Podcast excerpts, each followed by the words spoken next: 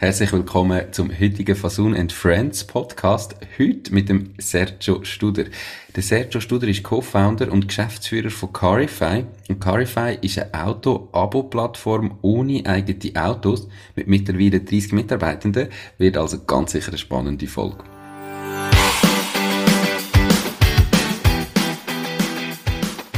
Herzlich willkommen zum Fasun Gründer Podcast bei Macht dein Ding. Hier besprechen wir detailliert alle Themen rund um die Unternehmensgründung in der Schweiz. Die Experten von Fasun haben schon tausende Gründerinnen und Gründer in die Selbstständigkeit begleitet und wissen darum genau, von was sie reden. Viel Spaß bei dieser Podcast-Folge. Diese Podcast-Folge wird gesponsert von der Baluas. Bei der Baluas findest du alles rund ums Firma gründen. Sei das, wie man einen Businessplan erstellt, wie man die Mehrwertsteuer verrechnet, welche Rechtsform zu deinem Unternehmen passt. All diese Infos und viele weitere Kundenvorteile wie eine kostenlose Webseite findest du unter paloas.ch slash firma-gründen. Und übrigens, sie übernehmen auch einen Teil von deinen Gründungskosten. Alles auf paloas.ch slash firma-gründen. Hallo Sergio, schön bist du da. Ähm, wie schon gesagt, gell, es ist eine Fasun and Friends Folge. Das heisst, ihr habt Carify mit Fasun gegründet. Kannst du mal erzählen, wie die Gründung abgelaufen ist und ob euch Fasun vielleicht irgendwo sonst auch noch unterstützt hat? Ja, hi Nico, danke vielmals für die Einladung. Genau, du hast es richtig äh, gesagt. Wir haben mit Fasun gegründet. Das ist im 2019 gesehen. Und mein Geschäftspartner, Raphael und ich, haben eigentlich, wie das eigentlich normal ist, bevor das wir gegründet haben, schon mal am Geschäft geschafft, an der Idee, am Konzept. Ähm, Im Normalfall tut man ja nicht zuerst Legal Entity gründen, sondern tut zuerst mal die Idee ausarbeiten, schaut, ob das überhaupt kann funktionieren oder nicht. Und wir haben eigentlich relativ rasch gemerkt, dass mit der äh, Auto-Abo-Plattform, dass da viel Potenzial dort ist. Und haben nachher gesagt, wie können wir möglichst schnell, möglichst einfach ein AG gründen, so dass wir in Zukunft auch möglichst einfach äh, externe Investoren, Beteiligungsprogramm für Mitarbeiter und so weiter aufsetzen. Ja, als Unternehmer will man sich ja immer aufs Hauptgeschäft fokussieren und nicht mit Anwälten, mit Versicherungen, mit Steuerbehörden sich auseinandersetzen. Sind dann auf das Angebot von Fasun gestoßen und die haben da wirklich so ein All-in-One-Package, wo man durchgeführt wird, wo man sehr viel Zeit kann sparen, sich nicht selber muss um Anwalt kümmern, um die ersten Service-Dienstleistungen, Versicherungen, Bankkonten, also die Standardleistungen, die man braucht. Ähm, haben das nachher ein gutes Angebot gefunden und dann gemeinsam mit Fasun den Schritt gemacht und die AG gegründet. Perfekt. Ähm, jetzt habe ich schon gesagt, und du selber auch, oder? Es ist eine Auto-Abo-Plattform ohne eigene Autos. Also wie funktioniert das Geschäftsmodell genau? Wie verdienen ihr Geld? Ja, genau. Wir haben eigentlich, wo wir am Anfang geschaut haben, wie kann man Auto-Abos anbieten. Also wir sind nicht die Ersten gesehen, das hat weltweit schon 2015, 16 hat das angefangen in den USA, ähm, England, verschiedene Anbieter. Und wir haben eigentlich gesagt, anstatt wie viele andere eigentlich die meisten selber Autos zu kaufen und nachher auszumieten, wie auch die Asset-Heavy-Geschäftsmodelle, ähm, möchten wir einen nachhaltigeren und skalierbaren Ansatz. Es gibt schon eigentlich viel zu viele Autos auf der Straße äh, bei Garagisten, die rumstehen, die nicht verkauft werden. Also wie jede klassische Plattform, ein Airbnb oder andere, lass uns die unbrauchten Assets nehmen zusammenbündeln mit coolen Services, ein gutes Angebot machen und das bei uns auf der Plattform ähm, den Kunden anzubieten. Und so funktioniert eigentlich auch unser Geschäftsmodell wie ein Plattformmodell. Das heißt, unsere ähm, Händler und Supply-Partner stellen eigentlich ihre Fahrzeuge drauf. Wir tun das mit unseren Service-Partnern, Versicherungen, Lieferanten und so weiter bündeln. Ähm, und am Schluss, wenn der Kunde bucht, nehmen wir eigentlich einen Markup auf dem, wo ähm, unsere Lieferanten, unsere Service Provider ähm, zusammen verlangen. Okay, also wenn jemand jetzt bei euch so ein Abo abschließt, was ist denn alles in dem Abo inklusive und wie flexibel bin ich da? Also kann ich jetzt, wenn ich bin im Moment gerade auf Madeira und habe für gut vier Wochen ein Auto gebraucht, könnte ich da theoretisch auch bei euch machen und sagen, hey, äh, vom, ich sage jetzt, keine Ahnung, 26. Januar bis 24. Februar brauche ich ein Auto. Macht ihr das auch, also so die, die Ferien-Kurzzeitvermietung, oder habt ihr eher so ein anderes Zielpublikum?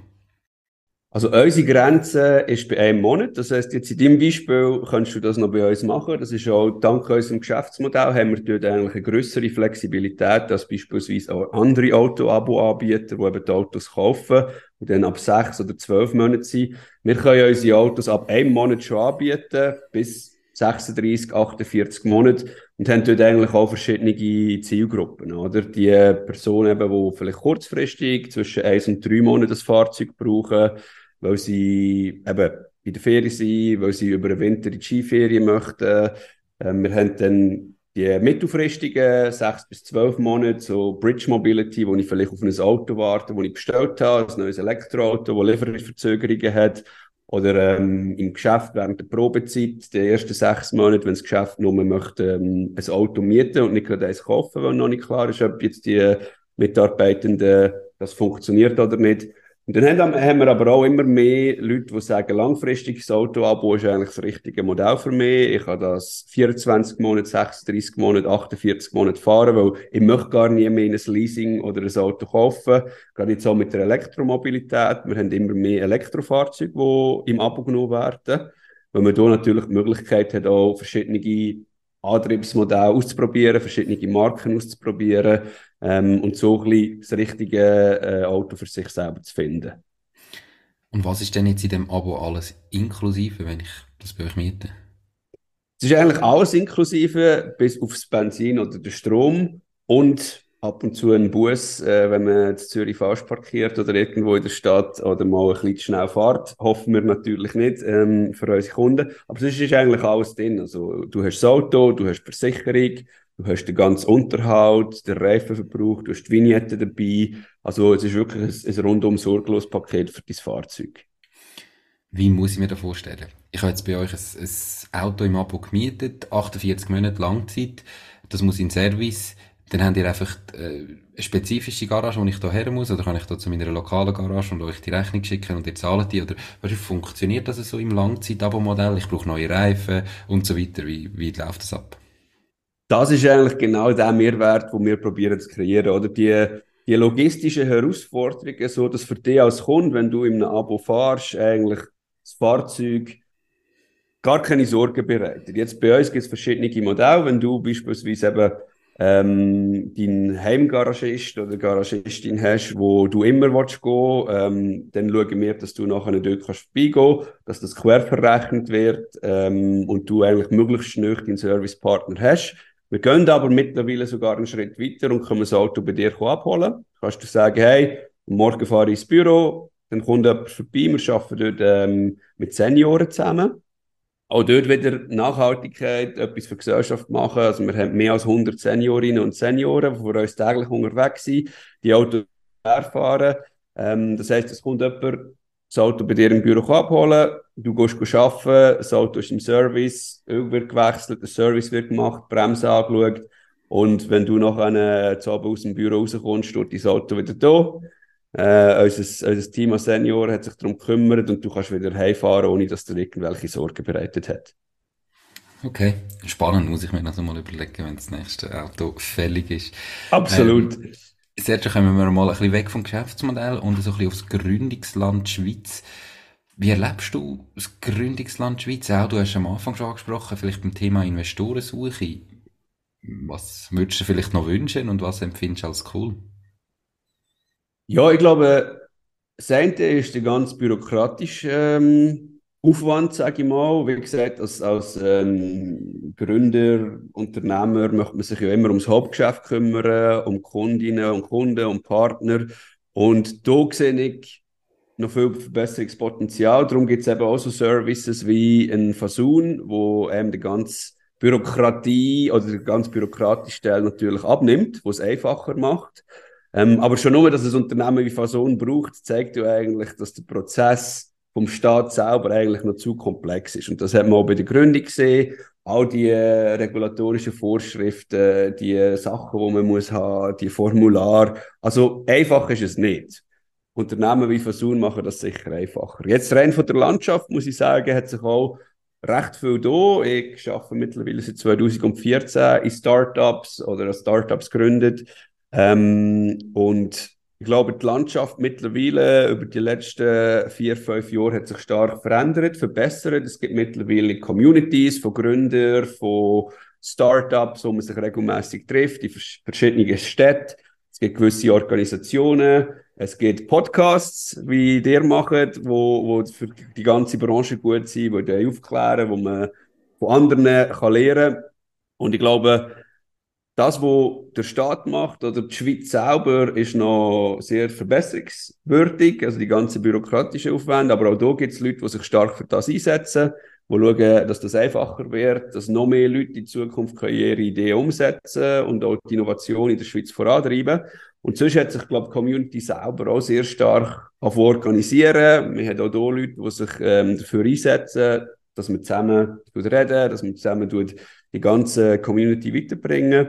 Und ich glaube, da sind wir, sind wir mittlerweile sehr stark aufgestellt und ist auch ein, ein sehr guter Kontakt. Ich habe mittlerweile sehr viele Kolleginnen und Kollegen kennengelernt, die ich nicht könnte vorher und wo ich mittlerweile weiß, wenn ich irgendetwas brauche, wenn ich irgendeine Frage habe, habe ich eigentlich sehr viel Kontakt, wo ich nachfragen kann, wo Leute in der gleichen Situation waren. Okay, aber das hat sich erst stark entwickelt in den letzten Jahren zum Positiven in dem Fall. Absolut, absolut. Also es geht, glaube beides nicht in die negative Richtung, sondern eher in die positive Richtung.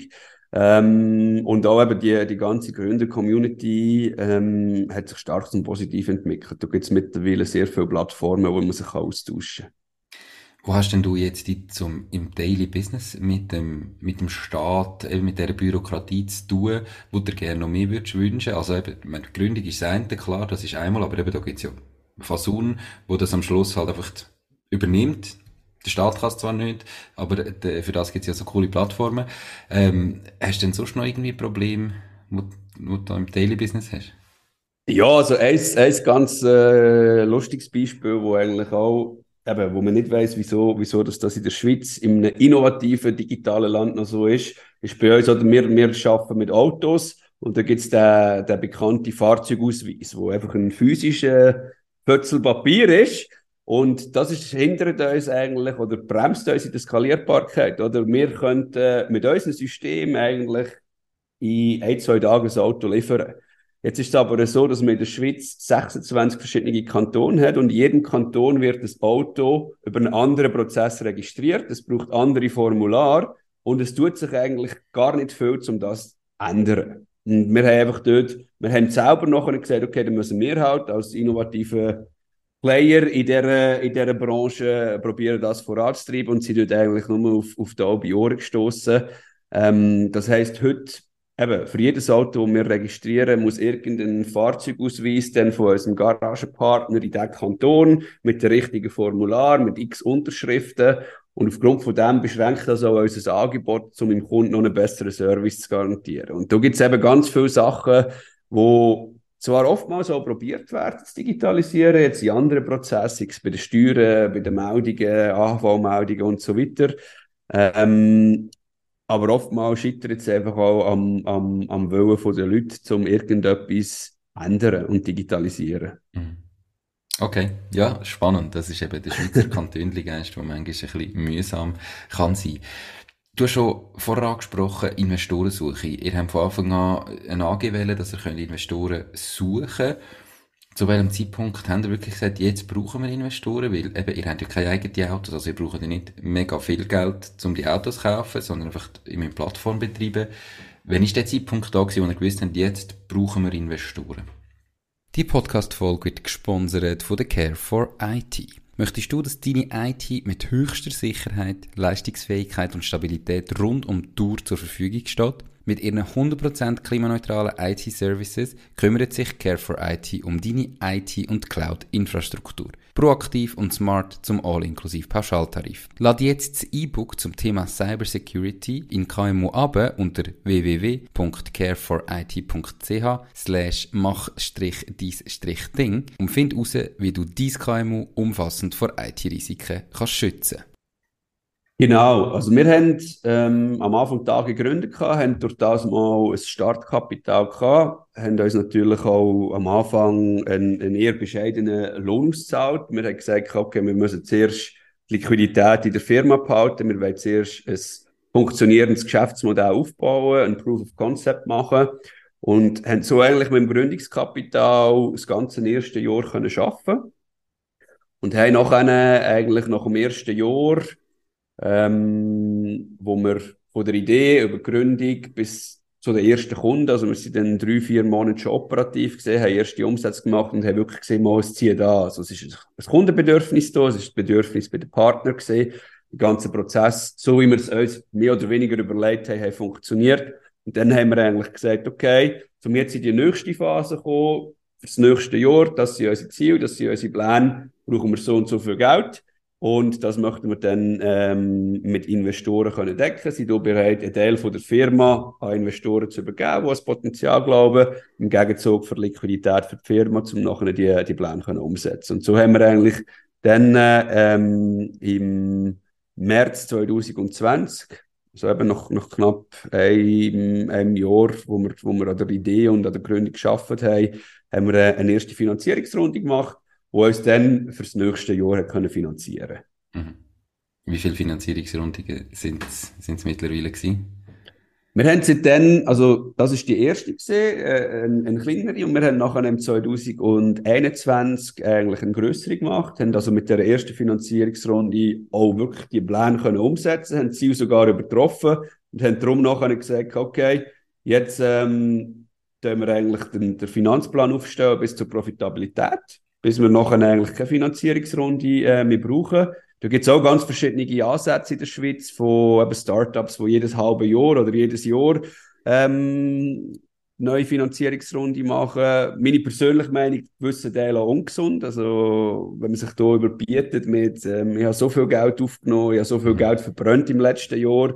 Ich weiß nicht, äh, ob das der richtige ähm, Erfolgsfaktor ist, um zu zeigen, wie viel Geld das man in möglichst kurzer Zeit kann verbrennen kann. Ähm, aber wir haben eigentlich dann nachher im 2021 die, die letzte Runde gemacht und sie sind dann eigentlich sehr gut unterwegs, auch das Wachstum weiterhin können aufrecht behalten und ähm, wenn nicht irgendwie noch etwas Grosses dazwischen kommt, für, Hauptgeschäfts-, äh, für unseren Hauptgeschäftszweig werden wir auch in den nächsten Monaten ähm, Profitabilität können erreichen. Okay. Ähm, jetzt haben wir ja eben auch in der Zeit, wo ihr da sind, ähm, so ein bisschen eine Zeitenwende gehabt, was Zinsen angeht. Also, wo wir gestartet haben, ähm, hat man nie anders Zinsen bekommen, haben viele Firmen wollen in Startups investieren und irgendwo probiert mit dem Geld mehr Geld zu verdienen. Jetzt sind ja die Zinsen in den letzten Monaten mehrfach gestiegen. Ähm, hast du das Gefühl, es hat eine Auswirkung jetzt auf die Investorensuche? Wirklich Fokusthema Schweiz und dann ja, welche? Ja, absolut. Also ich glaube, mir hat im letzten Jahr, 2022, einen extremen Wandel gesehen. Oder? Es ist vorher zehn Jahre, wie du gesagt hast, ein niedriges Zinsumfeld, sind immer tiefer äh, abgegangen. Und durch das hat man dort einen extremen Boom erlebt, 19, 20, 21. Die Bewertungen von diesen Startups sind immer höher geworden, die Finanzierungsrunden sind immer grösser geworden. Also als Startup hat man eigentlich können entscheiden, mit wem das man zusammenarbeiten will. Man hat das Geld können quasi auswählen ähm, das hat viele Startups und Unternehmen auch in der Schweiz, aber auch in die, in die Sicherheit geführt, dass es ja immer nur weitergeht. Immer rauf, immer rauf. Geld ist eigentlich quasi um. Man muss es eigentlich nur auflesen. Und da haben wir jetzt in den letzten Monaten, sechs bis zwölf Monaten auch gemerkt, dass es einen ex extremen Impact hat, der Wandel von der Investorenseite. Also, die Startups, die jetzt Runden am machen sind oder in den letzten sechs Monaten, ähm, die haben nicht mehr so einfach können, einfach ihre Valuation ansagen und das ist das dann akzeptiert worden. Viele von den Unternehmen, die sehr hohe Runden gemacht haben, müssen Downrounds machen, also Finanzierungsrunden zu einer tieferen Bewertung, weil der Markt einfach nicht mehr bereit ist, die äh, Preise zu zahlen. Und darum habe ich vorher gesagt, oder, wir haben eigentlich von Anfang an eine Line relativ schnell, so schnell wie möglich in Profitabilität und trotzdem ein Wachstum, dass man eigentlich für Investoren attraktiv bleibt. Und das ist immer eine Balance zwischen Wachstum und Profitabilität. Und die Balance zu finden, ist für jedes Unternehmen extrem schwierig.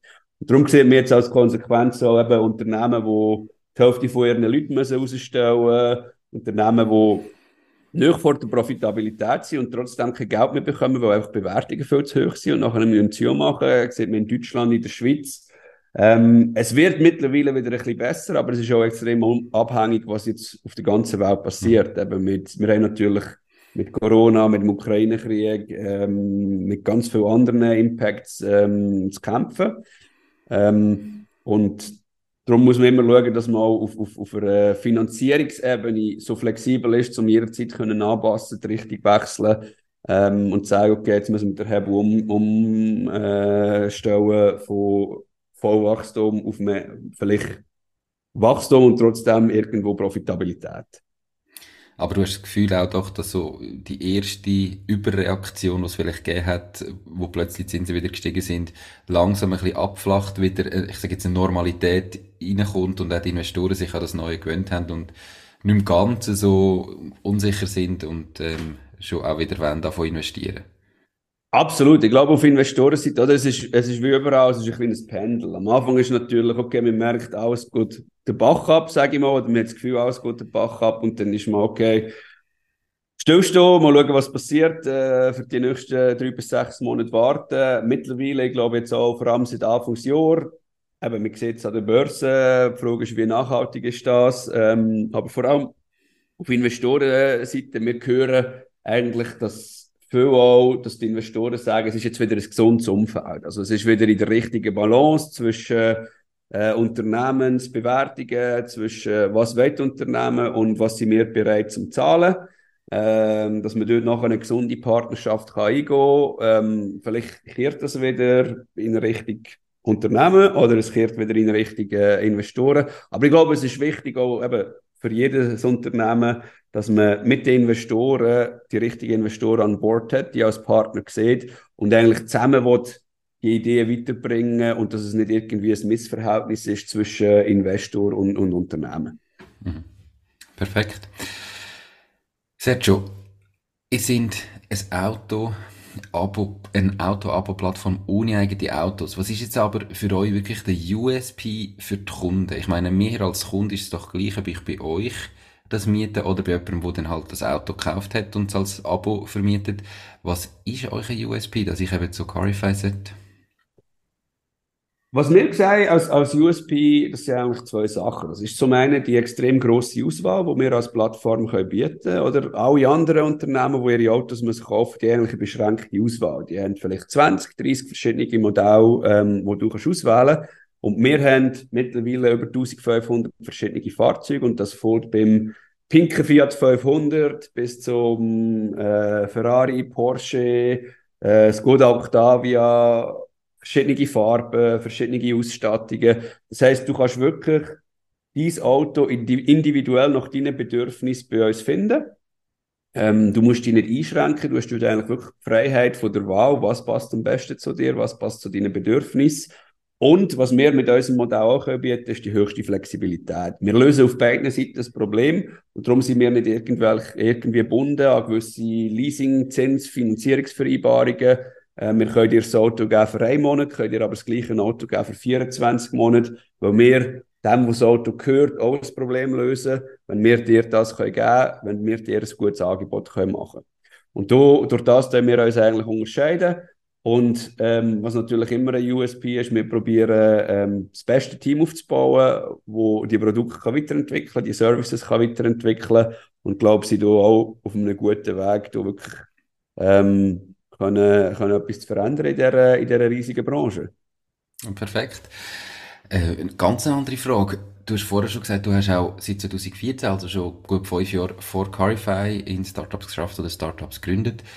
Warum hast du gefunden, ich will Startup gründen, ich mache mein eigenes Ding?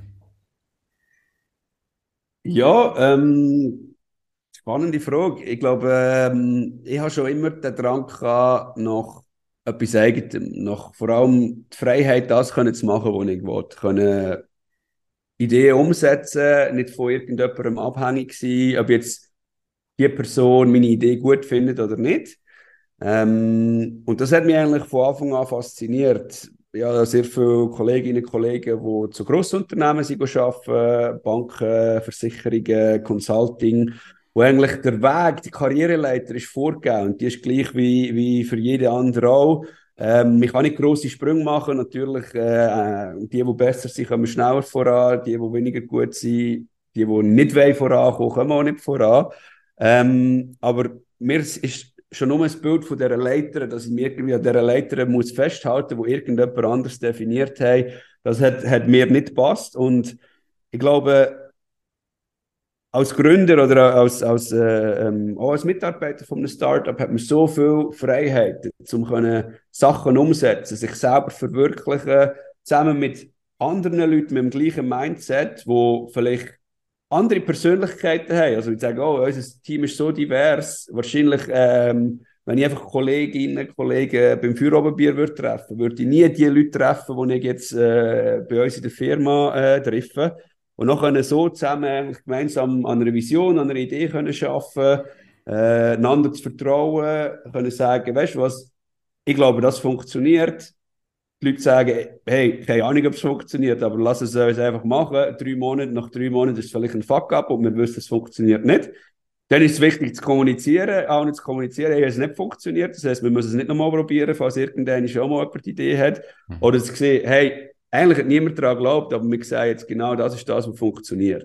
Und das ist einfach das, das Spannende vom, vom selber Gründen, vom selber können Ideen umsetzen, dass man eigentlich jeden Tag das machen kann, wo man, wo man das Gefühl hat, das bringt jetzt am meisten Wert für die Firma, für das Team und auch für die ganze Gesellschaft. Schön gesagt, nichts hinzuzufügen. Abschließend, Sergio, damit wir äh, mal zum Ende kommen von dieser Folge, hast du noch drei ganz konkrete Tipps für Neugründerinnen, die zulassen jetzt und sagen, ich will auch mein Startup oder mein eigenes Ding machen? Ja, also ich glaube, ähm, was ich immer sage, was ganz wichtig ist, am Anfang ist eigentlich das Risiko da, dass man überanalysieren, dass man Businessplan schreibt und wir haben diesen Fehler auch gemacht. Wir haben mehr als 20 verschiedene Ideen angeschaut, am Schluss haben wir nichts umgesetzt. Ähm, wir schauen vor allem auf die Risiken, was könnte passieren, aber wir halten sich selber eigentlich davon ab, mal zu starten. Und als erster Tipp würde ich einfach sagen, hey, startet. Dort äh, ein kurzes Konzept schreiben, das muss nicht perfekt sein, das können ein paar Slides sein, wo die Ideen drauf sind. Dann geht raus, dort mit Leuten reden, die vielleicht von dieser Branche kommen, die schon Erfahrung haben. Dann merkt ihr relativ schnell, hey, ist das etwas? Grundsatzidee, was sind so Deckpunkte, die ich muss, äh, schauen muss. Und dann einfach mal anfangen. Also nicht davon abhalten lassen, wenn andere Leute sagen, das wird eh nie funktionieren, weil das ist das, was immer alle Leute sagen, oder sehr viele Leute sagen, sich selber vertrauen, dass man es besser machen kann. Das Zweite ist, eben die Antwort, die man sehr viel wird hören, ist, das gibt es ja schon. Das gibt es ja schon. Haben wir am Anfang auch gehört, das gibt es ja schon, das gibt es ja schon. Und dort sage ich immer, ja, es gibt eigentlich alles schon. Also, dass man die Idee hat, die noch niemand hat, das ist eigentlich äh, illusorisch.